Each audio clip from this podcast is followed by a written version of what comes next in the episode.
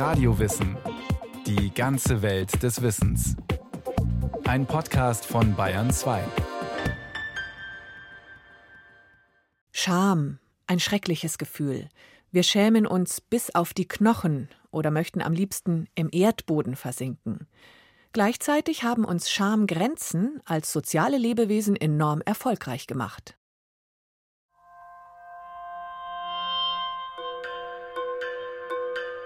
Ich schaue jemandem zu, der offensichtlich einen anderen Menschen schlecht behandelt. Szenen aus der Welt der Scham. Ein Paar, das streitet auf der Straße. Das finde ich schwer auszuhalten. Ein Blick in die Privatheit anderer. Nicht für mich gedacht. Oder ein Kind, das nicht beachtet wird von seinen Bezugspersonen, seinen Eltern, weil die halt lieber mit ihrem Handy spielen. Das ist unangenehm. Der Schmerz eines Schutzbefohlenen. Ich sehe zu. Der Philosoph Dr. Daniel Tyradellis hat viel darüber nachgedacht, was Scham eigentlich ist und warum wir uns schämen. Ich schäme mich halt auch, wenn ein Mensch auf mich zukommt und von mir irgendeine Art von Almosen haben will und ich weiß einfach nicht, wie ich mich verhalten soll. Ne? Weil wenn ich ihm was gebe, ist das eine Überlegenheitsgeste. Wenn ich ihm nichts gebe, ist es, äh, meine, der braucht ja Hilfe. Aber natürlich schäme ich mich auch, wenn ich mich an die Kasse im Supermarkt stelle und dann merke, dass ich mich vorgedrängt habe, weil da eine Person stand, die ich irgendwie übersehen habe. Und obwohl ich ja weiß, ich habe es nicht absichtlich gemacht, aber das weiß ja die andere nicht und dafür schäme ich mich dann die Scham. Sie lauert überall im Alltag und kann uns dennoch unerwartet intensiv treffen. Und es geht gerade nicht darum, die Frauentoilette mit dem Männerpissoir zu verwechseln, die Zahnpasta-Reste im Mundwinkel erst im Bürospiegel zu entdecken oder erst abends zu bemerken, dass man den ganzen Tag lang den Pullover auf links getragen hat. Solche Dinge sind zwar peinlich, aber am Ende doch nur ein Missgeschick und entsprechend schnell wieder vorbei. Peinlichkeit bleibt an der Oberfläche. Sie ist sozusagen die kleine Schwester der Scham. Wenn einem jetzt ein Pups peinlicherweise in einem Interview entfährt, dann würde ich das als Peinlichkeit werten, weil ich unterstelle, dass sie wissen, dass ich das an sich im Griff habe. Wenn ich aber das Gefühl habe, dass sie ohnehin jetzt schon denken, Gott, der ist jetzt nicht so ganz bei Kette, dann könnte das eher zur Scham führen, weil ich dann denke, ja, die glaubt wirklich, ich hätte mich nicht im Griff. Und das ist schwer auszuhalten. Scham geht also ganz besonders tief und betrifft die ganze Person. Wir haben etwas erlebt oder getan, von dem wir wissen, oder zumindest mit großer Wahrscheinlichkeit annehmen, dass es das Umfeld nicht akzeptiert. Wir fühlen uns verurteilt, vielleicht sogar mit unserem ganzen Wesen in Frage gestellt, so Daniel Tyradellis. Scham ist ein menschlicher Basisaffekt, aber er ist in gewisser Weise ein besonderer, weil er ein durch und durch sozialer Affekt ist. Das heißt, Scham tritt dann ein, wenn man sich des Blickes der anderen oder des anderen gewahr wird. Das heißt, man realisiert, dass das, was man ist, immer auch abhängig davon ist, was andere in einem sehen. Und da kann man sich auf den Kopf stellen, das kann man nicht ändern. Und das kann eben sehr, sehr beschämend sein, weil man das Gefühl hat, dem Blick der anderen nicht genügen zu können. Die Fähigkeit, Schamgefühle zu entwickeln, ist sehr wahrscheinlich angeboren. Scham gehört zu unserer Grundausstattung dazu. Denn als soziale Lebewesen, die aufeinander bezogen und aufeinander angewiesen sind, können wir gar nicht anders, als uns dem Blick anderer auszusetzen. Dem wohlwollenden Blick, wenn wir Glück haben. Aber eben auch dem wertenden, dem missbilligenden, vielleicht sogar dem verachtenden Blick. Diese entscheidende Auge-in-Auge-Erfahrung beginnt schon im Säuglingsalter. Der Säugling braucht den Blick von außen, um sich gewissermaßen selbst zu spüren – erklärt Jens Tiedemann, Psychoanalytiker, Psychotherapeut und Autor. Das ist eine interessante Rückkopplung. Vor allem wissen wir durch die Säuglingsforschung und die Emotionsforschung, dass wir uns einfach ausgedrückt durch den anerkennenden Blick gerade unserer Eltern quasi nähern, seelisch nähern. Und da kann sehr viel schieflaufen. Und es läuft auch viel schief. Das ist auch an sich nicht problematisch. Man weiß aus der Säuglingsforschung, dass 50 Prozent so der Mutter-Kleinkind-Interaktion schieflaufen. Schieflaufen heißt, die Mutter verkennt vielleicht ein Gefühl des Säuglings. Der Säugling ist eigentlich ganz freudig, die Mutter empfindet es aber als aggressiv. Das ist an sich kein Problem, wenn es repariert werden kann. Also ganz viel in dieser frühen Emotionsregulierung zwischen Müttern und Kindern kann repariert werden. Erstaunlicherweise wollen wir Menschen schon als Kleinkinder nicht nur umsorgt, sondern auch wertgeschätzt werden. Man entwickelt dann Scham, meiner Meinung nach, gerade wenn es um Anerkennungsbedürfnisse geht. Wir Menschen sind so gestrickt sozusagen, dass wir nicht nur ein Bedürfnis nach gehalten werden, nach Sicherheit, dass wir das befriedigt haben wollen, sondern wir wollen auch Anerkennung dafür haben, dass wir dieses Bedürfnis überhaupt haben. Wir sind extrem darauf angewiesen, dass das von unseren Eltern wohlwollend angenommen wird. Wenn es nicht passiert, dann haben wir subjektiv als Kinder das Gefühl, es ist nicht richtig. Wir wollen zu viel und deswegen schämen wir uns für dieses Bedürfnis an sich. Unser Streben nach Anerkennung ist plötzlich an eine Grenze gestoßen wir nehmen vielleicht unsere ganzen aggressiven, selbstbehauptenden äh, Impulse zurück, dann schämen wir uns auch dafür. Wichtig ist für mich als Schamexperte, dass die Anerkennung des Gefühls versagt bleibt. Und dann passiert etwas, dass ich mich später als Erwachsene für dieses Gefühl schäme, obwohl mir das vielleicht gar nicht so bewusst ist. Das Kleinkind verinnerlicht also die Erfahrung der Zurückweisung. So mit zwei Jahren taucht dann auch Scham auf in der Entwicklung des Menschen. Die ist nicht von Anfang an da. Scham entwickelt sich erst so mit zweieinhalb, drei Jahren etwa. Das ist genau der Zeitpunkt, wo auch Kinder sich von außen betrachten können und auch Normen, Regeln, was darf ich, was darf ich nicht, verinnerlichen können. Und das brauche ich sozusagen. Das ist die kognitive Grundlage dafür, dass ich mich überhaupt schämen kann. Ich muss mir vorstellen, wie wirke ich nach außen, auf meine Eltern oder auf die Gesellschaft. Jens Tiedemann beschreibt, an welchen Signalen er erkennt, wenn er im Gespräch mit seinen Klientinnen und Klienten auf schambesetzte Lebensthemen stößt. Entweder sind Menschen, die sich schämen, fallen quasi so salopp gesagt in sich zusammen, wie so ein Blatt, das sich auch zusammenrollt quasi. Alles, was Scham darstellt, ist so eine Bewegung, wo man sich verstecken will, sich abwenden will. Also die Blickabwendung zum Beispiel ist was ganz Häufiges. Und es gibt aber auch das Gegenteil, dass Menschen erstarren, so marionettenhaft werden. Dann kann es auch was ganz Steifes haben. Auch in der Mimik, auch in der Gestik, im ganzen Ausdruck, auch in der Sprache, in der emotionalen Sprache. Ohne den Blick von außen gibt es zunächst keine Scham. Allerdings muss dieser fremde Blick nicht einmal tatsächlich auf uns gerichtet sein. Es reicht schon, wenn wir ihn uns vorstellen. Dann kann ich mich auch ganz alleine schämen. Es kann auch ein verinnerlichter Blick sein. Also ich kann mich auch vor mir und ganz konkret vor meinem eigenen Ideal von mir schämen. Dass ich diese verinnerlichten Normen, wie ich gerne wäre, dass ich damit in Konflikt komme. Das ist ja das, was Scham ausdrückt. Ich muss mich mit meinem eigenen Ideal von mir muss ich mich auseinandersetzen und das lässt mich mich schämen. Das ist mitunter die schlimmste Schamform. Scham kann also dazu führen, dass wir unser gesamtes Selbst negativ bewerten. Paradoxerweise sind es manchmal scheinbar geringfügige Anlässe, banale Auslöser, die vernichtend wirken können. Der Philosoph Daniel Tyradellis. Es reichen ein paar wenige falsche Trigger zum falschen Zeitpunkt, man fällt raus aus dem Gefüge. Und die Scham ist sicherlich ein Affekt, der das besonders deutlich zeigt, dass man also in einer Situation, in einer Gruppe mit Freunden, also Leute, die einem vielleicht wohlgesonnen sind, plötzlich irgendetwas passiert, was einfach nicht vorgesehen ist bei ihm selbst und man denkt, Gott, was denken die jetzt alle von mir?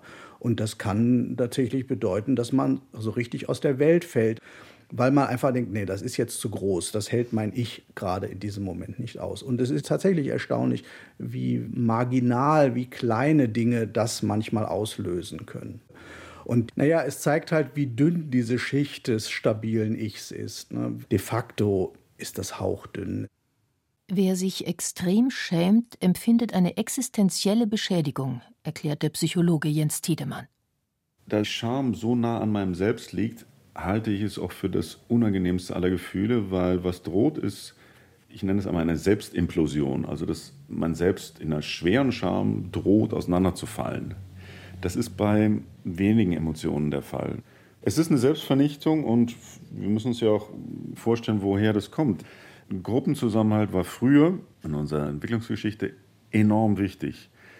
Was am meisten droht, ist ein sozialer Ausschluss. Früher hat es tatsächlich unser Überleben bedroht, also aus der Gesellschaft ähm, ausgestoßen zu werden. Die Nachricht Ich bin angenommen oder Ich gehöre dazu geht über Blicke, geht über die Augen. Wer sich bloßgestellt fühlt, möchte sich im Umkehrschluss am liebsten verkriechen, ganz buchstäblich oder im Erdboden versinken. Die schützende Grenze der Haut wird sozusagen durchbrochen. Wir schämen uns bis auf die Knochen. Diese ganzen Abkehrbewegungen, von denen ich gesprochen habe, die signalisieren, ich will vom anderen weg. Gleichzeitig werde ich aber knallrot. Knallrot ist evolutionär auch die Farbe, die sagt Signal. Irgendwas ist nicht in Ordnung. Angst zum Beispiel ist ein Gefühl, wo ich vom anderen, der mich ängstigt, weg will. Wut ist ein Gefühl von der Intention, dass ich zum anderen hin will, auch in einer ärgerlichen Art und Weise. Ich will ein Hindernis aus dem Weg räumen. Scham ist der Hinsicht sehr eigenartig, was Gefühle angeht, weil es beides besitzt. Ich will zum anderen hin und ich will vom anderen weg. Hin und gleichzeitig auch weg. Wie in einer Gegenbewegung zur Flucht hat Scham kurioserweise offenbar auch die Neigung, sich zu zeigen im Gesicht. Obwohl ich mich gerne verstecken würde, ziehe ich mit meinem roten Kopf jetzt erst recht die Aufmerksamkeit der anderen auf mich. Ein scheinbares Paradox. Daniel Tyradellis vermutet, dass diese Gesichtsröte vielleicht sogar einmal überlebenswichtig in menschlichen Gesellschaften war. Da scheint sich die Evolution irgendwie halt so überlegt zu haben, dass den anderen signalisiert wird, okay, der hat's kapiert oder die hat's kapiert. Weil es gibt Untersuchungen empirischer Art, die halt zeigen, dass wenn jemand sich daneben benimmt und rot wird, dass er dann von der Gemeinschaft viel mehr gemocht wird nachher, als wenn jemand drüber hinweggeht und so tut, als wäre nichts oder vielleicht ist wirklich nicht bemerkt, weil die Gemeinschaft, wenn man das jetzt mal als so eine Art Supersubjekt denkt, dann verstanden hat, okay, der destabilisiert unsere Gemeinschaft nicht, sondern er hat sich halt nur mal daneben benommen und hat das registriert und damit wird er halt wieder heim in die Gruppe gezogen. Schamesröte signalisiert also meinem Umfeld, ich habe verstanden, ich habe eine Grenzüberschreitung begangen. Scham gilt deshalb als zentral für das menschliche Zusammenleben. Sie wird von Evolutionsbiologen auch als sozialer Kit bezeichnet – und als evolutionär angelegte Beschwichtigungsgeste betrachtet. Verhalten, das von der sozialen Norm einer Gesellschaft abweicht, wird mit Hilfe von Schamgefühlen korrigiert. Eine Strafe der Gemeinschaft ist dann nicht mehr nötig. Und Scham kann sogar noch mehr. Sie kann den Zusammenhalt der Gruppe stärken. Und das selbst heute, wo unser Überleben schon lange nicht mehr so stark wie früher von der Zugehörigkeit zu einer Sippe abhängt.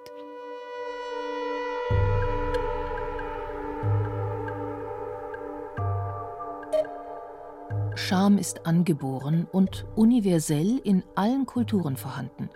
Doch wofür man sich schämt, das ist in unterschiedlichen Kulturen höchst verschieden. So gibt es viele Dinge, für die wir uns überhaupt nicht schämen, die in anderen Kulturen jedoch undenkbar wären. Etwa in den asiatischen Kulturen sind Dinge wie Naseputzen, aber auch den Mund weit zu öffnen, ist also sehr, sehr verpönt. Und da gibt es dann etwa in Burgerläden, die es nun tatsächlich ja nun auch nach Asien geschafft haben, spezielle Servietten, hinter denen man den Burger dann so isst, damit dieser geöffnete Mund auf gar keinen Fall zu sehen ist.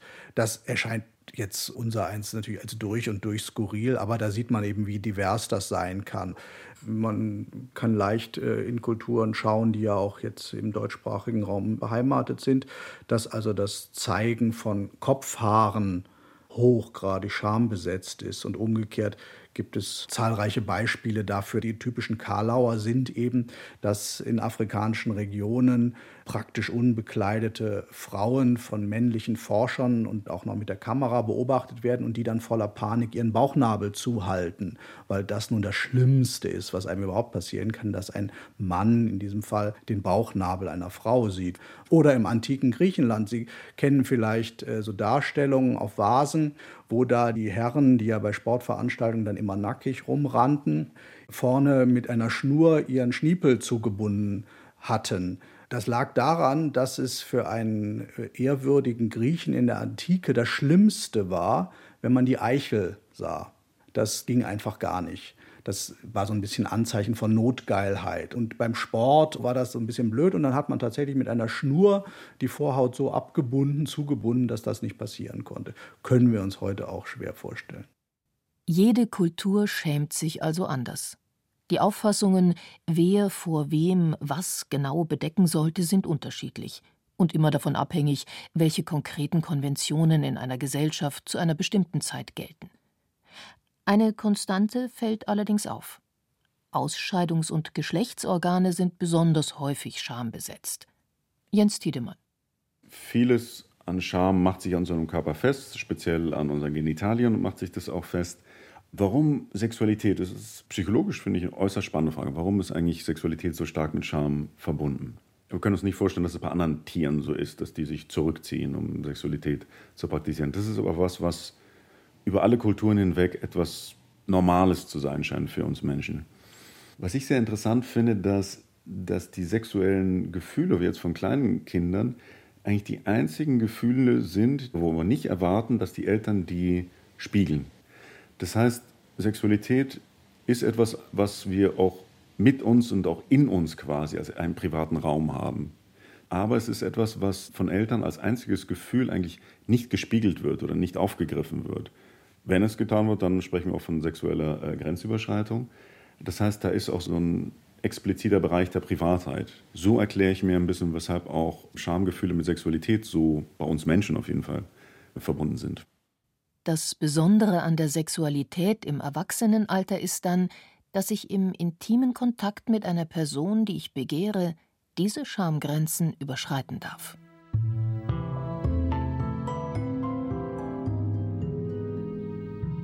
Natürlich sind gesellschaftliche Regeln Veränderungen unterworfen.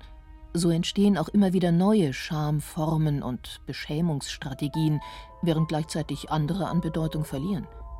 So kann es plötzlich modern werden, sich wegen Fleischkonsums zu schämen oder Flugscham zu entwickeln in einer Gesellschaft, die verstärkt über Klimaschutz diskutiert. Das verändert sich immer, weil sich die Gesellschaft verändert. Diese Flugscham, das wäre ein allerbestes Beispiel. Schambereiche definieren auch eine, eine, eine Gesellschaft und die gesellschaftlichen Grenzen. Was macht man, was macht man nicht? Grundsätzlich würde ich sagen, äh, was sich sehr verändert hat, ist ähm, die Armutsscham. Wenn man nur 30, 40 Jahre zurückgeht, es normaler war, von seiner Armut zu sprechen, weil man es als ein soziales Problem verstanden hat.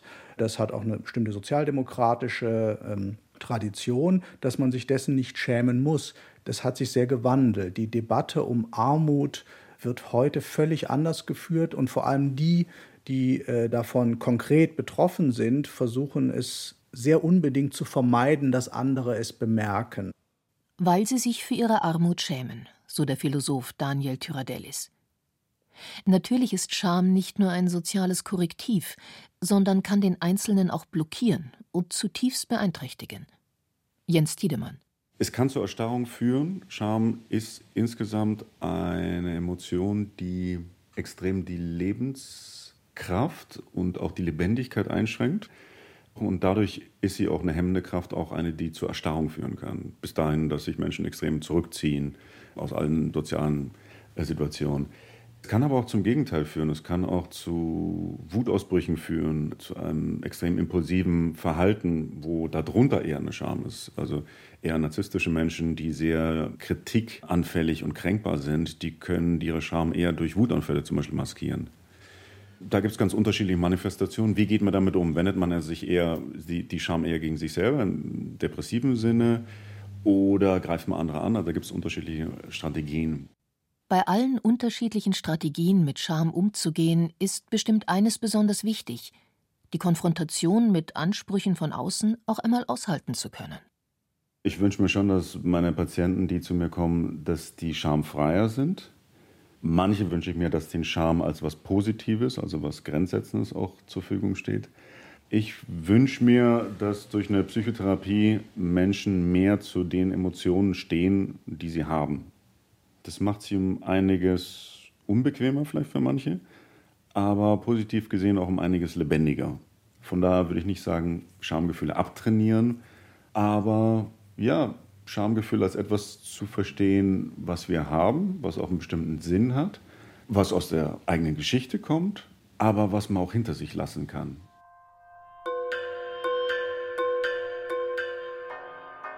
Es ist schon kurios. Ausgerechnet die Scham, die wir so schwer aushalten, ist wahrscheinlich das menschlichste aller Gefühle.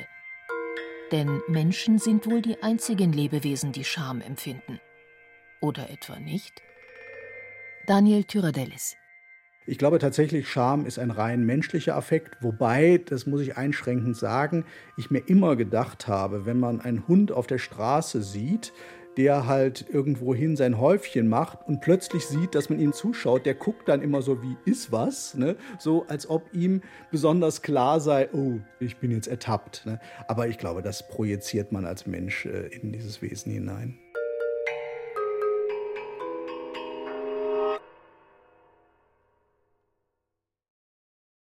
Das war ein weiterer Podcast von Radio Wissen. Scham das quälende Gefühl, bloßgestellt zu sein. Von Priska Straub. Es sprach Julia Fischer. Ton und Technik Robin Ault. Regie Kirsten Böttcher. Die Redaktion hatte Susanne Pölchau. Eine Sendung von Radio Wissen. Wenn Sie keine Folge mehr verpassen wollen, abonnieren Sie Radio Wissen unter bayern2.de slash podcast.